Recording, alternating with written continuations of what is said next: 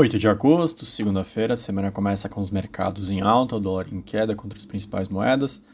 Dois pontos movem os mercados. Primeiro ainda, gestão do payroll, relatório de emprego da última sexta-feira que veio forte nos Estados Unidos, e também os últimos dados da balança comercial chinesa.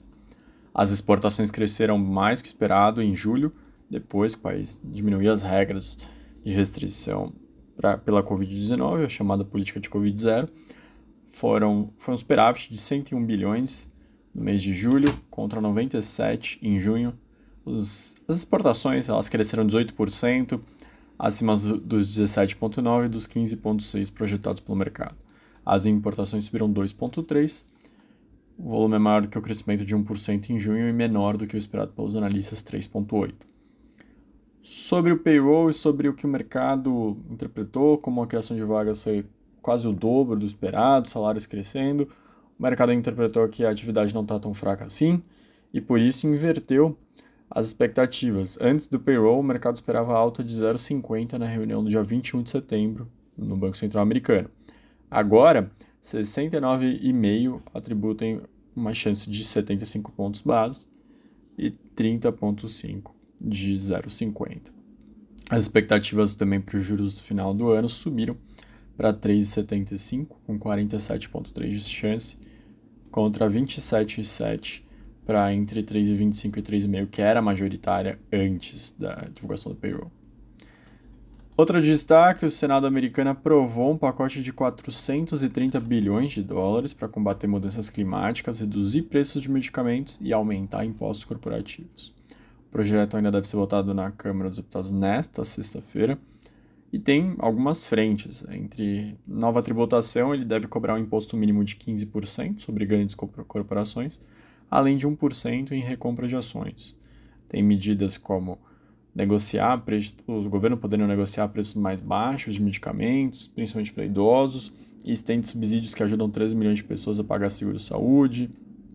Consumidor vai receber subsídio para instalar janelas especiais, bombas de calor e outros equipamentos eficientes do ponto de vista energético, e também um subsídio de 7,5 mil dólares para comprar veículos elétricos, entre muitas outras iniciativas desse grande pacote de, que eles estão aprovando. Aqui no Brasil, uma mudança no teto de gastos começa a ganhar mais corpo na equipe do Ministério da Economia. O novo desenho permitiria que as despesas federais cresçam acima da inflação se o endividamento federal estiver abaixo de determinado patamar. Atualmente, o teto impede que os gastos subam acima do IPCA. Em vez de limitação do teto, seu índice de inflação, o alívio na situação do endividamento permitiria uma expansão correspondente ao IPCA, mais um percentual que seria o PIB de longo prazo, PIB potencial de longo prazo, que é visto entre 2% e 2,5%. O objetivo dos técnicos seria reduzir o nível de endividamento para o patamar próximo de outros países pares emergentes, em torno de 60%. Outro destaque aqui no Brasil, o Pix ele empatou já com boleto em pagamentos de e-commerce, isso é um estudo do pagamento de matos, o cartão de crédito segue muito na liderança, muito na frente, mas de qualquer forma o Pix aparece cada vez mais. No começo do ano passado, só 16,9% dos lojistas de e-commerce aceitavam pagamento por Pix, agora 78% das lojas analisadas já oferecem. Uma modalidade que está diminuindo, segundo o estudo, é o parcelamento em 12 vezes sem juros, isso na comparação com outros levantamentos anteriores. O último destaque vai para a agenda da semana, ela é importante também, é bem concentrada em dados de inflação. Aqui no Brasil, amanhã a gente vai ter o IPCA de julho, que deve ser aquele bem negativo depois das mudanças no ICMS. A ata do cupom sai amanhã também, o que combinado os dois temas vão ajudar o mercado a interpretar se existe chance de mais uma alta no mês de setembro ou não.